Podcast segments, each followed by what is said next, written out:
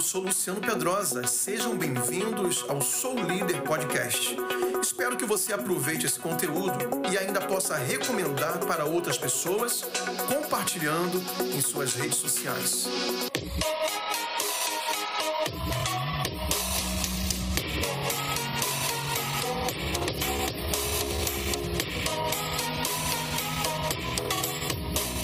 Glória a Deus. Boa noite, pessoal. Quantos estão felizes por estarem aqui nessa noite? Diga amém.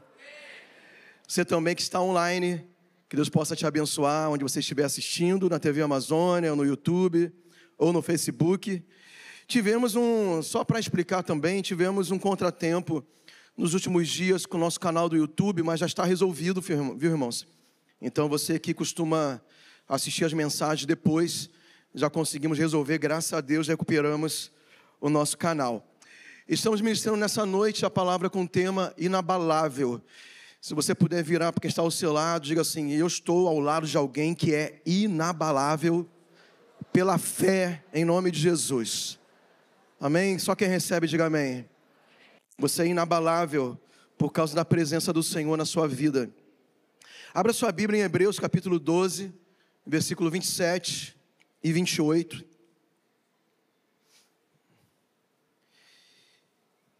Carta aos Hebreus, capítulo 12, 27 e 28 diz: Isso significa que toda a criação será abalada e removida, de modo que permaneçam apenas as coisas inabaláveis.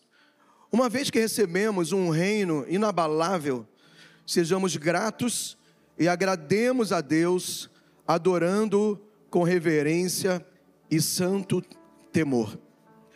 Esse texto aqui o tema principal dele é justamente a palavra que nós usamos para ser também o tema da nossa mensagem, a palavra inabalável. Se referindo ao reino de Deus, esse reino inabalável. Mas ele começa falando que as outras coisas, tudo que diz respeito à criação, tudo aquilo que nós conhecemos e nos interagimos com ela no mundo natural, todas elas são abaláveis. Todas elas são abaláveis. O momento que nós vivemos hoje no Brasil é um momento que mostra muito isso. As pessoas estão muito nervosas, as pessoas estão preocupadas, as pessoas, algumas com medo. E tudo isso é porque justamente essas situações que nos cercam, elas passam por mudanças, elas passam por transições. E infelizmente, né, para nós, individualmente e também coletivamente, em algumas situações, nem tudo acontece da maneira que a gente espera. Nem tudo que a gente gostaria que permanecesse, permanece, nem tudo que a gente gostaria que mudasse, muda, porque existem várias e várias coisas que estão fora do nosso controle. E de fato, ao longo da história, você vai perceber que a história ela funciona em ciclos, né? Em ciclos e vão mudando. Por mais que você acredite que algo que você conheça, ou admire, ou coloque ali algum tipo de aposta naquilo, seja forte o suficiente, mas a Bíblia está dizendo que essas coisas todas são abaláveis, e é fácil enxergar isso. Por exemplo, se você é, observa o mundo corporativo, o mundo empresarial, é muito difícil uma empresa centenária. É muito difícil. Você pode pensar exatamente agora as grandes empresas, grandes marcas, que a gente consome produtos, que a gente consome serviços, e são empresas bilionárias, e tornam os homens também, alguns deles bilionários.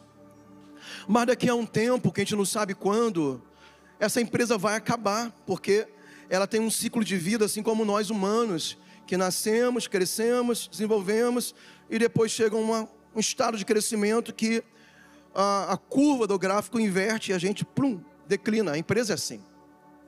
Essas grandes marcas que nós admiramos, compramos, elas vão acabar. Algumas duram um pouquinho mais, outras duram menos, mas vão acabar. Se você pensar em governos, os governos também, eles acabam Basta você ler a Bíblia, que você vai perceber que muitas cidades, muitos, muitas nações que são citadas na Bíblia, elas deixaram de existir e surgiram outras nos seus lugares.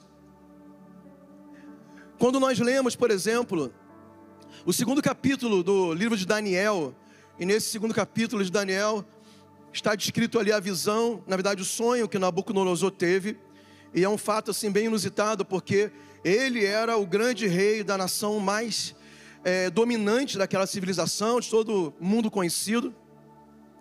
E ele era tão exigente, né, tão excêntrico, na verdade, que ele teve um sonho perturbador. E ele chamou ali os sábios, os magos do seu reino, os adivinhos. E ele falou assim: Ó, eu quero que vocês não apenas decifrem o meu sonho, eu quero que vocês falem qual foi o meu sonho. Olha que loucura, o cara pedir para alguém entrar na mente dele e falar o sonho que ele teve à noite. Que loucura mas ele pediu isso. E eles não conseguiram, os sábios não conseguiram fazer isso, mas Daniel, cheio do Espírito Santo, homem de Deus, orou a Deus. Deus mostrou para Daniel o sonho de Nabucodonosor. E além de mostrar o sonho, ele dá a interpretação. E a interpretação era qual? O sonho era de uma grande estátua que na sua composição tinha quatro tipos de materiais diferentes, pelo menos. E cada parte da estátua, que eram de materiais diferentes, representavam grandes potências mundiais que iriam se suceder uma após a outra. A cabeça de ouro era justamente o reino daquele momento, o reino babilônico, governado por Nabucodonosor. Mas logo depois, a, a, visão interpretada por Daniel fala que viriam outros reis, outros reinos mais poderosos que a própria Babilônia, e eles iam se suceder na história. E realmente isso aconteceu, a história mostra isso. Depois veio o reinado dos, dos Medo-Persas, que foi um grande reinado, também uma civilização inteira dominada por esse governo. Depois foi conquistado pelo, pela Grécia, através de Alexandre o Grande, que dominou também, todo mundo conhecido naquele momento, era um reinado grego. Mas depois dele veio o Império Romano. Isso ao longo da história. Só que na visão e naquele sonho, tinha uma outra parte em que o rei Nabucodonosor viu que uma pedra era removida de um monte, e não foi feito isso por mão humana, e aquela pedra se colidia com a estátua e despedaçava a estátua. E Daniel, ele interpreta isso também, e ele fala: esse quinto reino, esse último reino, que é representado pela pedra, é um reino que jamais terá fim. Falando de quê? Do reino que nós hoje estamos envolvidos e representamos, que é o reino de Deus. Todas as coisas, todos os reinados, todos os governos vão passar. Nós vivemos num tempo hoje, você foi, nós que eu tenho 46 anos, tem pessoas de 25, de 30, nós acostumamos e fomos influenciados demais pela cultura americana. Nós assistimos a maioria dos filmes de Hollywood, cultura americana. Nós torcemos pelos heróis americanos, Capitão América, Homem-Aranha, não é em vão que a cor é vermelho e azul, que são as cores da bandeira americana. Nada é em vão, tudo é uma linguagem comunicada, mostrando essa grande potência mundial, economicamente falando, belicamente e também culturalmente dominando o mundo. Mas hoje já mudou isso. Os Estados Unidos não tem mais essa influência toda que tinha há 10 anos atrás, há 5 anos atrás. Vou te dar um exemplo dia de hoje. Nós estamos numa confusão tão grande no Brasil Vou perguntar: quantos sabiam que hoje foi a abertura da Copa do Mundo? Levanta a mão. Tá, baixa a mão. Quantos nem lembravam que hoje foi a abertura da Copa do Mundo? Olha aí, cara. Vê como o mundo está mexido. Como é que era antes a Copa do Mundo? Ficava ah, abertura, quando é que vai ser o jogo do Brasil? Eu tô, eu sou fã de futebol, pessoal. Mas confessar, eu não sei o dia que o Brasil estreia quando? Terça? Quando é?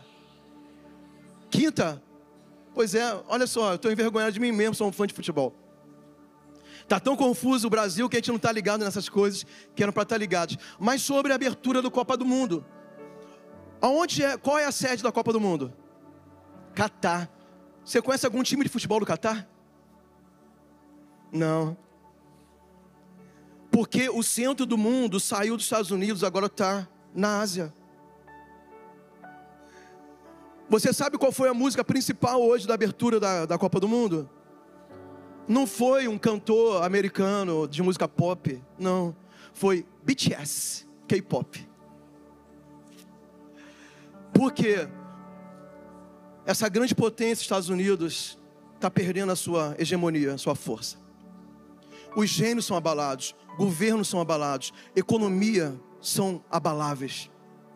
Semana passada, aqui no Brasil, só porque, quando eu digo só porque, eu não estou diminuindo a gravidade, mas estou falando que não foi uma ação, foi um discurso. Por causa de um discurso, somente uma grande empresa estatal brasileira perdeu mais de 100 bilhões em questão de, sei lá, de horas, de minutos. Você sabe que são bilhões? Eu não sei, porque eu nunca vi. Nunca passou perto de mim essa pessoa chamada bilhão. Mas perderam bilhões por causa de um discurso, por causa de uma expectativa negativa. Expectativa, não é realidade, expectativa. E tem pessoas porque colocaram a sua confiança, por exemplo, no investimento, ou no dinheiro, ou naquela empresa, numa grande empresa, na maior empresa. Na verdade, o monopólio brasileiro do petróleo está nessa empresa, Petrobras. Então, quer dizer, é uma mega empresa. Era para ser sólida, mas uma ameaça, uma desconfiança, um discurso é capaz de tirar muito dinheiro dela e de muitas pessoas. O que, eu quero dizer com isso? Que nós não podemos fixar a nossa, a nossa âncora, a âncora da nossa vida nas coisas que são abaláveis. Não existe nada da terra, do contexto, por mais que você ache seguro, por mais que você ache confiável, não é, porque a Bíblia está falando que tudo isso é abalável. Mas somente existe uma coisa inabalável.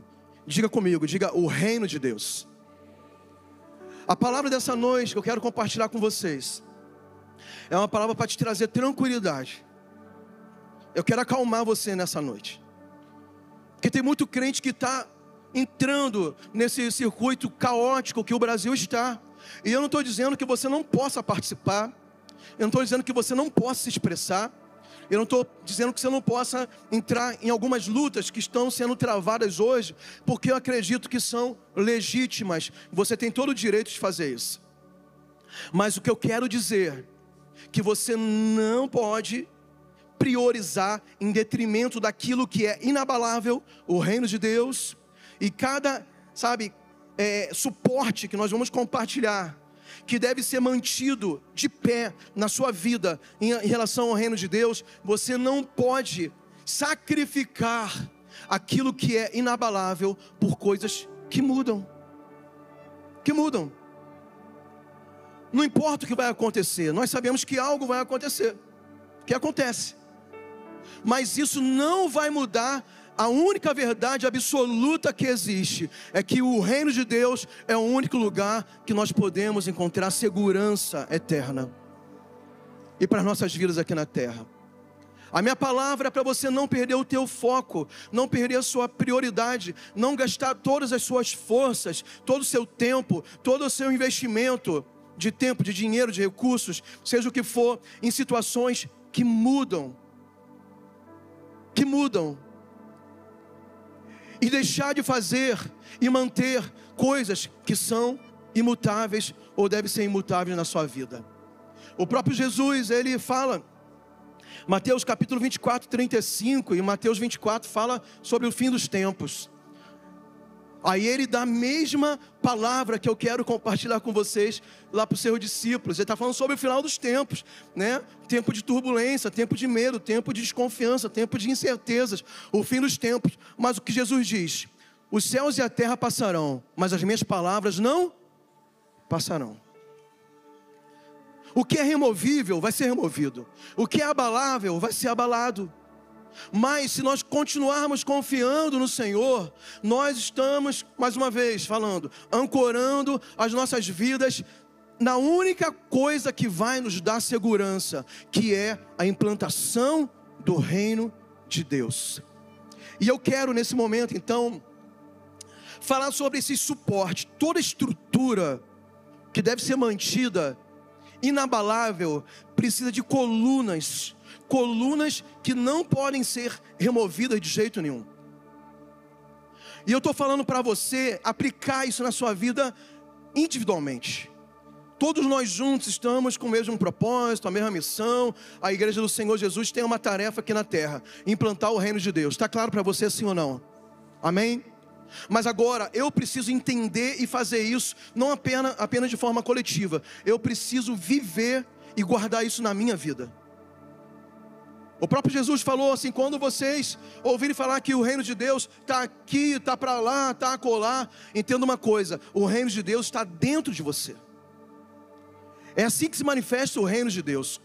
Nós somos as pedras vivas que juntos edificamos o edifício espiritual que é a igreja do Senhor Jesus. Nós somos essas pedras vivas. Então, esse DNA do reino de Deus, ou essas estruturas, começam a partir da minha vida e da sua vida. E juntos nós ampliamos esse negócio chamado reino de Deus. Então, a primeira, o primeiro suporte inegociável para esse reino de Deus inabalável que nós estamos edificando, não desmoronar na nossa vida, é a nossa fé. Amém ou não amém? Diga fé. A Bíblia fala, Hebreus capítulo 11, versículo 6, que sem fé é impossível o quê? Agradar a Deus. O versículo 1 do capítulo 11 de Hebreus tem a definição de fé. O que que o autor diz? A fé é a certeza das coisas que se e a convicção de fatos que não se veem. A fé de acordo com a definição bíblica dela, está baseada em convicções. Quando nós colocamos a nossa fé no Senhor, a fé verdadeira, a fé sólida, sabe, a fé estruturada realmente no Senhor, que não varia de forma alguma, é uma convicção. E isso não vai mudar. E a fé, irmãos, não é fé no sistema de governo, no sistema econômico, não é fé na moeda, no dólar, no Bitcoin, na criptomoeda, no euro, no dólar, no real. Não é fé no presidente atual, ou se vai mudar ou não vai mudar, ou no judiciário. É uma fé no Senhor. É uma fé no Senhor. Porque a Bíblia fala que o Deus que nós cremos, o Deus que nós servimos, essa é a natureza dele, ele é imutável. O que, que, a Bíblia fala sobre ele? Que ele é o mesmo ontem, ele é hoje e será o mesmo até quando? Eternamente, ele não muda. Então a nossa fé, ele vai estar baseada no Senhor que não muda. Tudo que está ao nosso redor pode mudar. Mas quando eu confio plenamente em Deus, quando eu coloco a minha fé nele, Sabe, irmãos, nós somos capazes de suportar qualquer mudança que ocorra ao nosso redor, embora essas mudanças com certeza possam nos afetar. Podemos passar como já passamos. Você que tem mais de 25 anos, você que já é um adulto, está com 30, 40 anos, quantas crises econômicas nós já passamos no Brasil? Você sabia que o Brasil já teve sete moedas diferentes? Nos Estados Unidos, pelo que eu saiba, eu não sei, eu não estudei bem, mas pelo que eu saiba, não muda a moeda. É dólar a vida toda. Desde que é uma nação independente, é dólar. Agora no Brasil, nós, infelizmente, passamos por tantas coisas. Já mudou sete vezes. Já teve sete moedas com seu nome e nove, eu não sei o nome que se dá, nove sistemas monetários, que é diferente de apenas uma moeda. Teve um tempo que eu lembro, nos anos 90, que antes de entrar o cruzado, eu acho, sei lá, ou depois do cruzado, fizeram um negócio chamado URV. Um negócio muito louco. O Brasil é. O Brasil não é para amadores, não. O Brasil é só para profissional mesmo. Nós passamos. E nós passamos como? Nós, filhos de Deus, confiando no Senhor. O que, que, a Bíblia fala sobre aqueles que confiam no Senhor? Salmo 125, versículo 1. Aqueles que confiam no Senhor são como o um monte de Sião, que não se abala, mas permanece para sempre. Amém? Glória a Deus.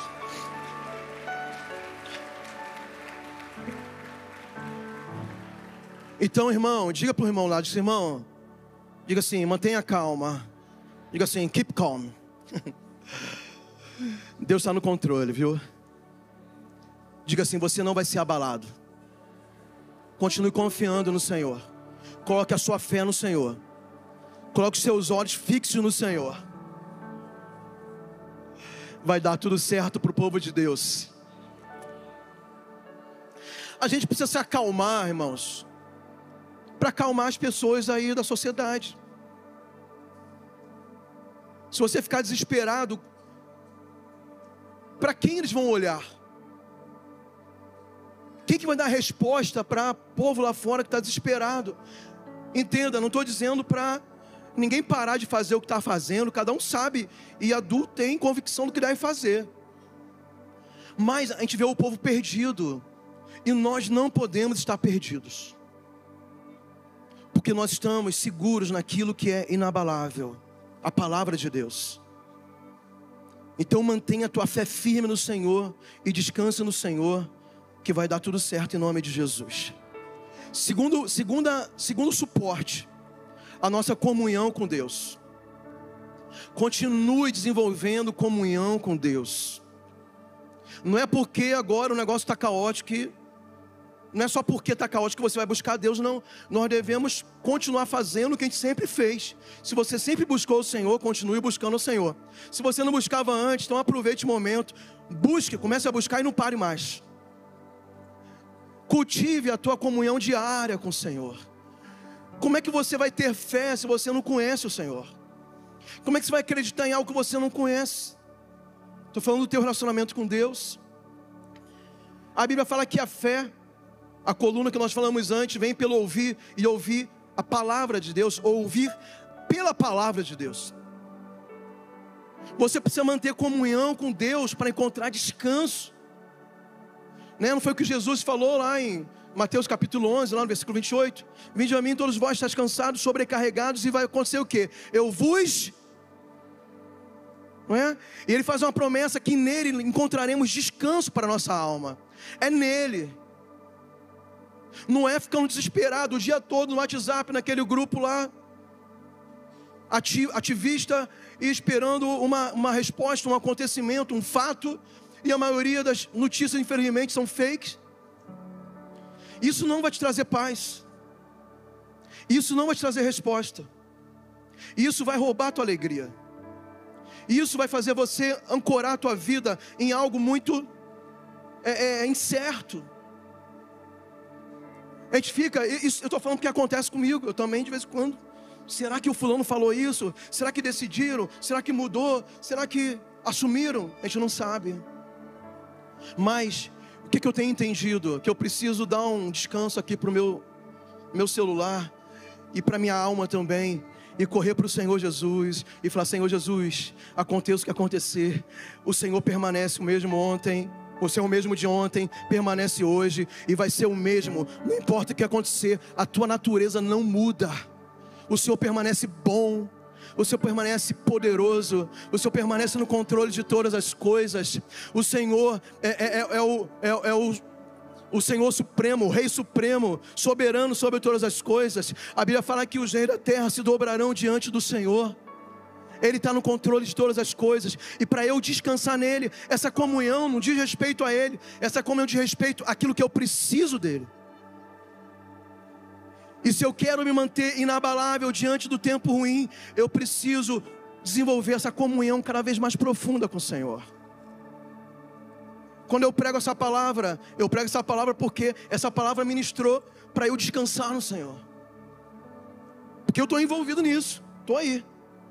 Eu sou brasileiro. Estou preocupado, estou preocupado. Mas eu preciso descansar no Senhor. E na comunhão com Ele, eu encontro descanso para minha alma. E na comunhão com Deus, você é fortalecido. O próprio Jesus, quando estava no deserto, passando aquele período de tentação, 40 dias, e Satanás se apresentando para ele, aquela luta toda, que, que Jesus responde para Satanás? Ele diz: Não só de pão viverá o homem, mas de toda palavra que procede da boca de Deus.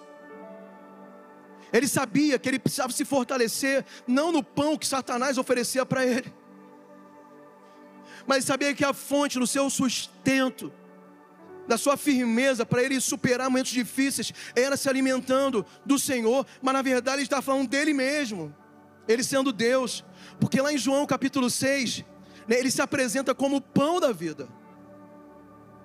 É o pão que nos sustenta, que nos alimenta, que nos dá firmeza para caminhar. que nós vamos passar pelas tribulações, que nós vamos passar pelas lutas, pelas aflições, nós vamos estar sendo sustentados por essa comunhão, quando nós nos relacionamos com Ele, nos alimentamos dEle, nos enchemos dEle e nos fortalecemos nele. Amém? Vamos dar um aplauso mais uma vez para o Senhor Jesus.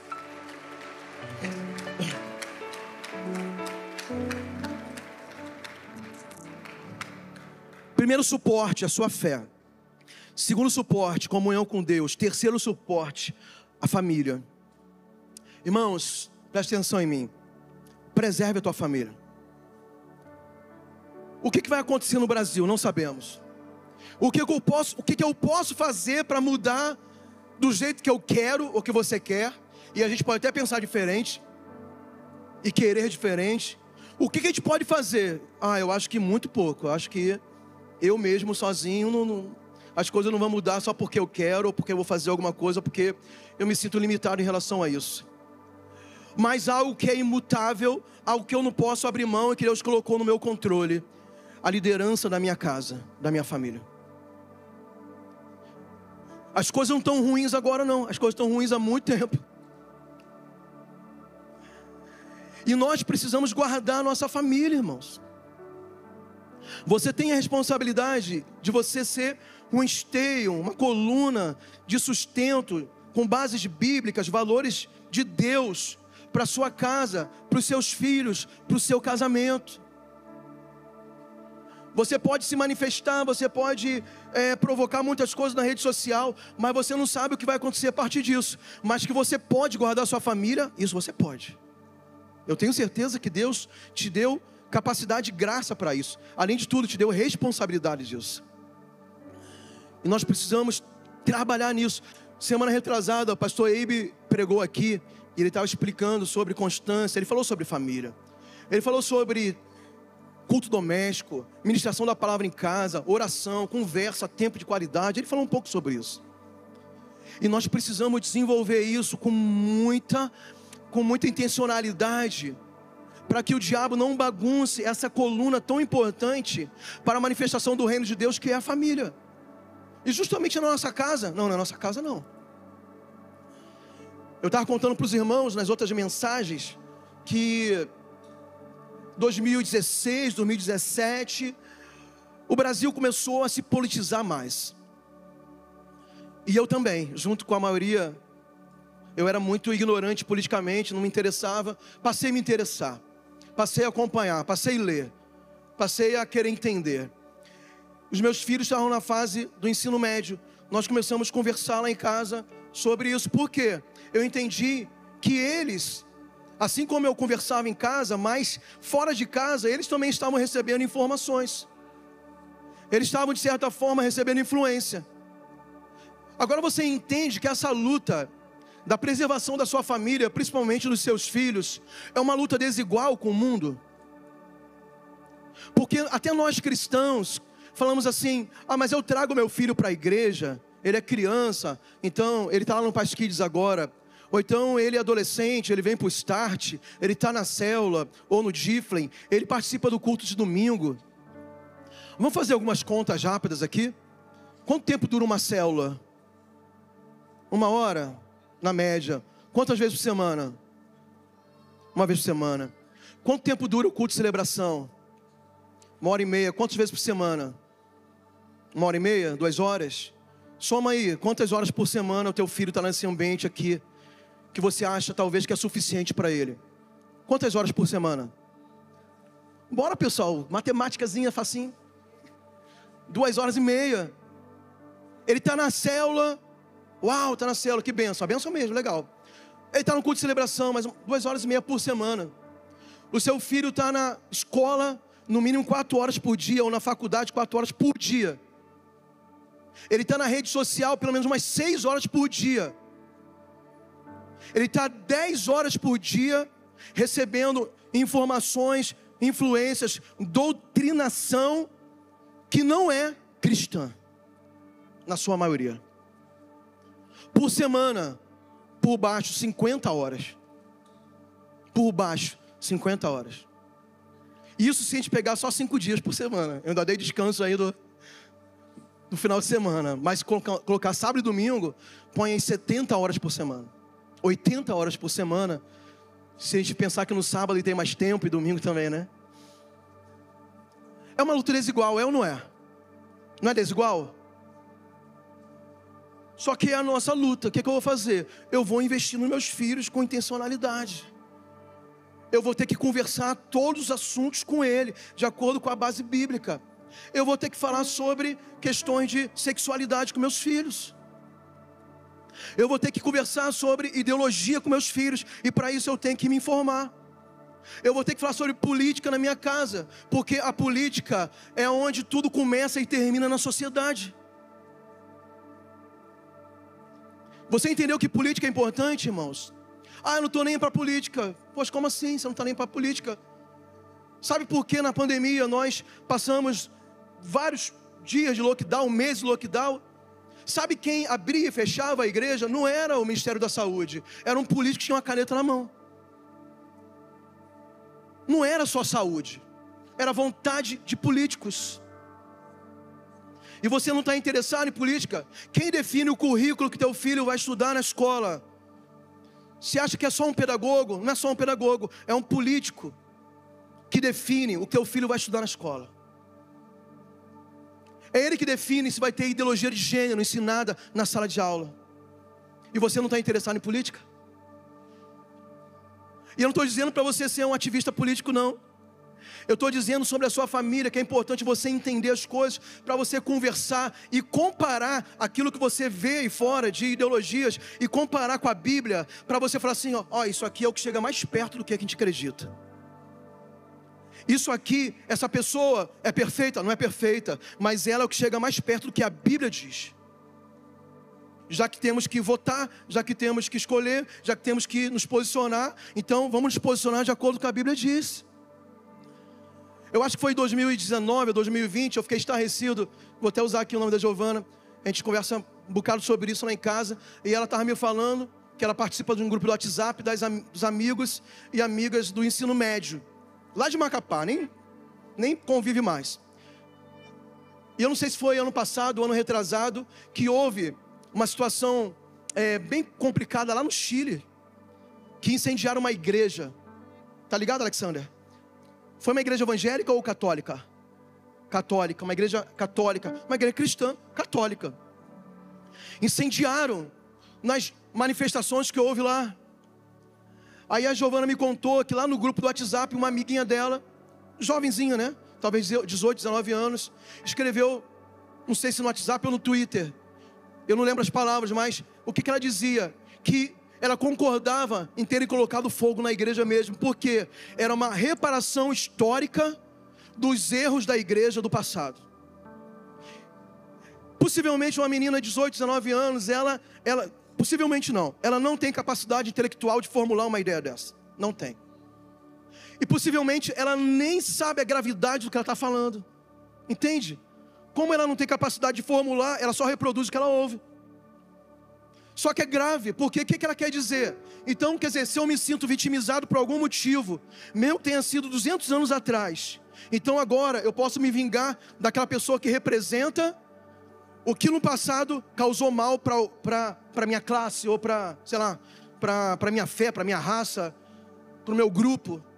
Então pode matar, pode incendiar, pode destruir em nome de uma reparação histórica. Então é justificável matar pessoas, destruir instituições. Olha o pensamento de uma menina novinha, 18, 19 anos, que está ingressando na universidade. Só que daqui a pouco, essa menina que está ingressando na universidade, ela vai se formar, ela vai ser um, uma, uma juíza, ela vai ser uma, uma delegada de polícia, ela vai ser alguém importante, porque a universidade forma pessoas que vão liderar a sociedade com esse pensamento. Mas a gente não vai mudar quando, quando já está lá em cima. Eu vou proteger, eu vou fazer de tudo, eu vou orar, eu vou jejuar, eu vou conversar, eu vou dialogar, orientar dentro da minha casa. E é isso que nós devemos fazer. Quantos estão entendendo? Digo amém. Aí, vamos para a história aqui do, de Josué. Josué foi o líder que fez o povo de Israel entrar na terra prometida. Então ele consegue isso, ele alcança, o povo entra na terra prometida. Josué faz a divisão da, dos territórios pelas tribos. E qual era a promessa de Deus? Que seria uma terra que emanaria leite e mel, realmente, uma terra próspera. Eles então agora têm as suas propriedades, eles constroem as suas casas, eles plantam as suas vinhas, eles começam a enriquecer, a prosperar, a usufruir da bênção do Senhor. Eles estavam debaixo da promessa de Deus, era a bênção de Deus. Mas algo grave acontece no povo, eles se, eles se afastam do Senhor. Eles ficam tão entusiasmados, tão desfrutando da, da, da bênção, da prosperidade. Aliás, eles tinham passado 40 anos no deserto, que não foi nada fácil. Agora está na bênção, mas o que, que acontece? Esquecem do Senhor. Aí Josué reúne o povo de forma solene. Mateus 24, versículo, ou melhor, Josué 24, 15. Ele chama todo mundo, ele fala assim: Eu vou interpretar das minhas palavras a forma que ele falou. Chama todo mundo e fala assim: Pessoal, é o seguinte em relação à tua casa, o que eu posso fazer é te orientar. Eu não posso entrar na tua casa e, e dar as ordens sobre teus filhos, sobre teu casamento, sobre se você está buscando a Deus, sobre se você está trazendo teus filhos para congregar, sobre se você faz culto doméstico, sobre se você institui a tua casa um altar a Deus de adoração, sabe, de palavra, de santidade. Eu não posso fazer isso por você. Aí ele termina dizendo: Mas em relação a mim, eu e minha casa serviremos ao Senhor. Essa é uma coluna de sustentação do reino inabalável na minha vida, na sua vida, que não pode ser negociada. Amém ou não amém? Então, irmãos, trabalhe isso. Eu quero te encorajar. Trabalhe isso com seriedade. Dentro da tua família, Deus te levantou para isso.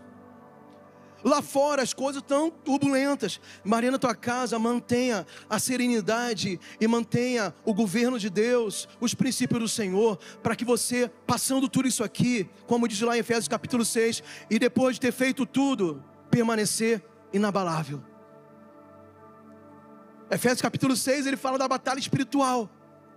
Aí o apóstolo fala, mas depois de tudo, de ter feito tudo, como você está revestido com a armadura de Deus, você vai permanecer o que? Inabalável. Digo para o teu irmão, inabalável. Família inabalável. Em nome de Jesus. Vamos seguir em frente. O, a quarta, o quarto suporte é a igreja local. Nós precisamos preservar o nosso amor, a nossa paixão e a importância da igreja local. A igreja local é a forma bíblica e a única forma que o reino de Deus e a igreja do Senhor Jesus se organiza e se move no mundo. É por isso que o autor aos Hebreus, ele também escreve: Não deixei de congregar como é costume de alguns. Naquele tempo já havia pessoas que não congregavam. E hoje em dia tem pessoas relativizando a importância de congregar. Irmãos, o reino de Deus é muito amplo, entenda algo. O reino de Deus, ele vai muito além do, desse, dessa reunião que nós fazemos aqui. O reino de Deus, a definição bíblica de reino é o que? Justiça, paz e alegria no Espírito Santo. Isso é reino de Deus. Toda atividade que promove justiça de Deus, paz e alegria no Espírito Santo é uma atividade que está estabelecendo o reino de Deus.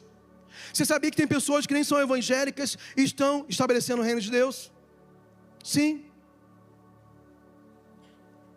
De modo parcial, mas está. Por exemplo, uma pessoa que resolve construir um orfanato para abrigar os órfãos. Aquilo é reino de Deus, irmão. Uma pessoa que começa a fazer filantropia com coração realmente puro, generoso e mandar dinheiros para famílias desabrigadas ou refugiados de países que agora precisam se estabelecer em outros lugares, começa a ajudar. Isso é reino de Deus. Agora tem muito crente cabeçudo que fala assim: ah, eu sou um crente fora da caixinha, então o meu chamado é para lá, é para cá, é para fazer essas coisas. É reino de Deus, é. Ah, mas por causa disso, então eu não preciso mais congregar, eu não preciso mais vir para o culto, eu não preciso mais estar numa célula, eu não preciso mais de pastor, porque eu estou fazendo coisas concernentes ao reino. Mas a Bíblia fala que nós não devemos deixar de congregar, porque é a forma bíblica que nós vamos nos organizar e manifestar Jesus a partir da igreja local. E é aqui que nós somos treinados, capacitados, enviados, empoderados, cobertos espiritualmente para fazermos o que tem que ser feito lá fora. Essa é uma coluna que você não pode remover. Não pode remover. Mantenha o teu amor o teu compromisso, o teu engajamento com a igreja local. Aqui, você que congrega aqui, aqui é a tua igreja local. Tem pessoas nos assistindo de casa, da Assembleia de Deus, da Batista Quadrangular. Se você está é, plantado numa denominação dessa, cristã, verdadeiramente bíblica, é a tua igreja local, permaneça aí mesmo. Sirva a Deus onde Deus colocou. Não remova isso. Eu estou muito tempo na igreja e vendo pessoas que essa, esse pensar fora da caixa, abrindo mão da igreja local, se perderam completamente. Foram presas fáceis para o Satanás, para o pecado, para o mundo, porque perderam essa proteção. Quando começou a igreja e as igrejas locais organizadas, a primeira igreja, a igreja primitiva, no capítulo 2 de Atos, a Bíblia fala sobre essa igreja. Quais eram as características dessa igreja? Eles perseveravam na doutrina dos apóstolos, na comunhão, no partir do pão e nas orações. É na igreja local que você vai ser conduzido pela doutrina apostólica, da sua liderança, debaixo do Senhor Jesus, debaixo do Espírito Santo. Tem pessoas que querem ser é, é, é, assim, é, agentes isolados aí pelo mundo, de Deus, não tem como. A estrutura que Deus colocou para nós sermos igreja, não é, não é eu sozinho aí no mundo fazendo o que eu quero fazer em nome de Deus, não.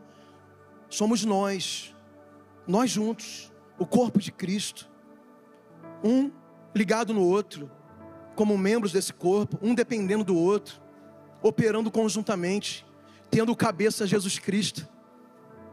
Então valorize a igreja local, não remova esse suporte da tua vida.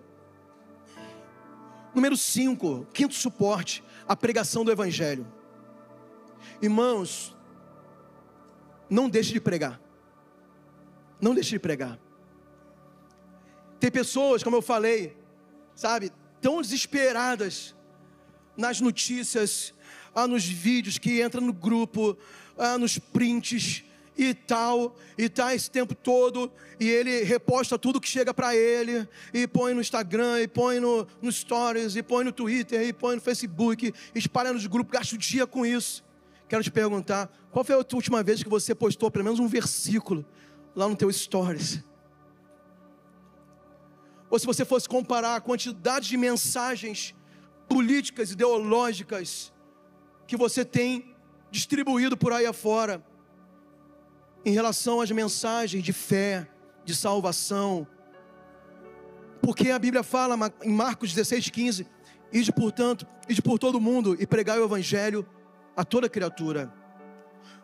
Aqui não está dizendo que tipo de mundo nós vamos pregar. No mundo. Não está dizendo em que momento nós vamos, que vai ser propícia a pregação. Não, a gente vai pregar.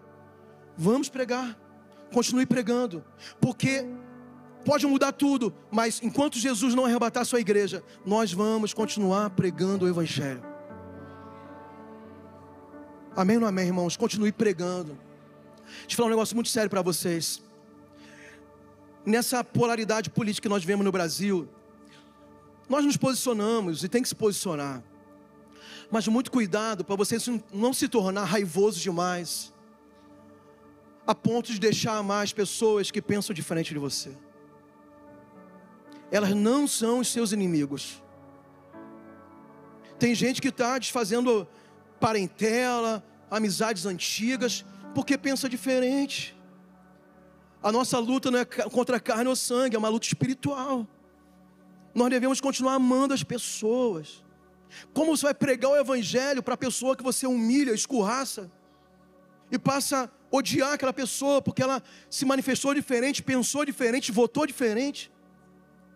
Acredita diferente. Eu não sou contra o debate, pelo contrário. Eu não sou contra a conversa, eu não sou contra o posicionamento, mas nós não podemos aceitar que a igreja seja uma igreja raivosa, odiosa, porque essa não é a igreja verdadeira de Jesus. A base da pregação do Evangelho é o que? É o amor de Deus. Se existe alguma coisa que nós temos que falar sobre Jesus, é que Ele é amor. Qual é o principal que nós consideramos o principal versículo da Bíblia? Porque Deus amou o mundo de tal maneira que deu seu único filho. Para quem? Para gente que não merecia.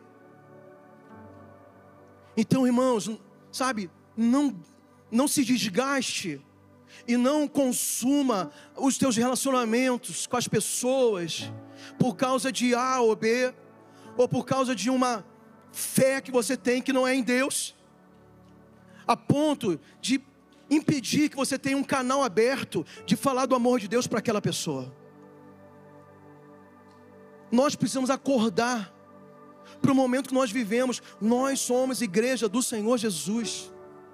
Nós estamos aqui no mundo, nós somos brasileiros, cidadãos brasileiros, a maioria aqui.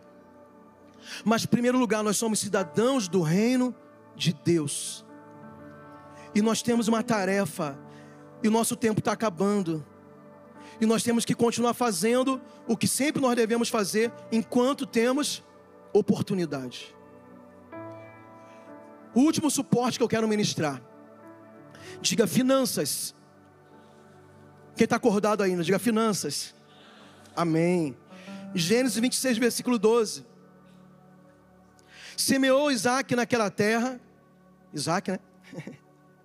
e no mesmo ano recolheu cem por um, porque o Senhor o abençoava. Enriqueceu-se o homem, prosperou e ficou riquíssimo. Eu estou falando de coisas muito pontuais no meio desse nervosismo, desse caos que o Brasil está, a gente tem visto muita gente preocupadíssima. E na área financeira não é diferente. Eu sei que tem muitos empresários aqui. E eu sei a tua preocupação. Tem muitas pessoas que têm dinheiro investido e não sabem onde colocar o dinheiro agora. Porque todo mundo não, sabe, ninguém sabe o que vai acontecer no Brasil. Como eu falei, um discurso uma notícia, uma perspectiva ruim, fez uma empresa bilionária perder bilhões em um dia. Mas nós temos que entender o seguinte: existe uma mentalidade financeira que você pode e deve planejar para você ter segurança para tua família, para você pensar daqui a um ano, cinco anos, dez anos. Faça isso. Estude os melhores investimentos. Será que a gente pode confiar no mercado de ações? Poxa, está difícil, hein? Vou colocar onde? Criptomoeda? Não sei, porque é uma montanha russa de emoções. Renda fixa. Pesquise, estude e faça o que você achar melhor. Mas existem valores espirituais sobre finanças, que é uma coluna que não pode ser mexida. E é justamente isso aqui que eu que eu li para vocês, esses princípios que Isaac lá no passado viveu. Isaac era um peregrino no deserto. Ele não tinha um local fixo para viver com sua família. Ele caminhava pelo deserto, ainda debaixo da promessa de Abraão, lá que ele recebeu no início. Sai da tua terra, da tua parentela e vai para o lugar que eu te mostrarei. Isaac ainda estava vivendo debaixo dessa ordem de Deus como um peregrino ali, Abraão tinha morrido. E ele não tinha terra, não tinha propriedade, e era no deserto. Mas, primeiro princípio, o que que Isaac fazia? Ele plantava, ele semeava. Ele semeava numa terra irrigada, na beira do igarapé, não, no deserto. É loucura isso, humanamente falando. Você vai gastar suas sementes plantando um deserto, você não está vendo que deserto não frutifica nada. É uma terra seca, uma terra árida. É 50 graus de dia, zero grau à noite, vai, não tem semente que sobreviva num ambiente desse. Mas a Bíblia fala que Isaac semeou naquela terra, ele recolheu cem por um. E qual é o motivo que fez esse milagre acontecer? Está bem aqui porque o Senhor o abençoava. A diferença entre nós que temos o Senhor governando a nossa vida, de qualquer pessoa lá fora que não tem Deus ainda, é porque nós, a primeira coluna, é porque nós temos uma fé no Senhor que nos abençoa. E mesmo que o tempo seja tempo difícil, seja desértico, seja possivelmente uma terra seca, nós não podemos parar de plantar. Deus não deu uma colheita para ele do nada. Teve que ter uma atitude de Isaac. Ele teve que semear, ele teve que plantar. Porque ele sabia que Deus estava abençoando a vida dele. Ele estava debaixo de uma promessa. A promessa feita para Abraão. Deus também repetiu a promessa para ele. Ele sabia que ele podia confiar no Senhor, porque a promessa estava sendo feita por um Deus que não falhava de jeito nenhum. E por que eu estou dizendo isso, irmãos? Porque você vai ser tentado a segurar o teu dinheiro. Você vai ser tentado, sabe, a se proteger de toda forma possível. Se proteja, mas não perca os princípios da palavra, porque se você quer plantar, colher a 100 por um debaixo da bênção de Deus, você precisa continuar agindo por fé. Sabe por quê, amados? Nós não vamos parar de fazer o que nós fazemos. Nós vamos continuar crendo no Senhor. Nós vamos continuar orando, adorando, evangelizando. Nós vamos continuar pregando o evangelho. Nós vamos continuar fazendo, enviando missionários, plantando igrejas no Brasil e fora do Brasil nós vamos continuar fazendo o que nós sempre fizemos, não importa o que acontecer. Por quê? Porque a nossa confiança e a nossa vida está num reino inabalável. E nessa, e nessa área, nós precisamos continuar fazendo o que sempre fizemos semeando no reino de Deus, ofertas, dízimos, projetos. Pastor, mas e aí se acontecer o pior? Irmãos, e aí? Você não acredita que você pode colher 100 por um plantando no deserto? Se você acredita, você nunca vai ter essa experiência.